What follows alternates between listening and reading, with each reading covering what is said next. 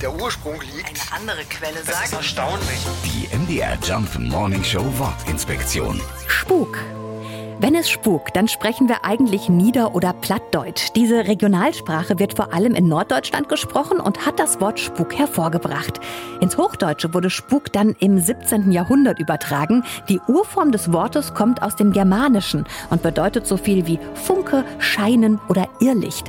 Und weil Gespenster ja bis heute gerne als flatternde, gruselig leuchtende Wesen dargestellt werden, benutzen vor allem Schriftsteller gerne das kurze, prägnante Wort, bei dem heute jeder weiß, was es bedeutet. Wir halten also fest, jeder Spuk kommt aus Norddeutschland. Außer dem Karneval. Ja, das stimmt, der kommt nicht aus dem Norden, ist jetzt aber auch erst noch vorbei.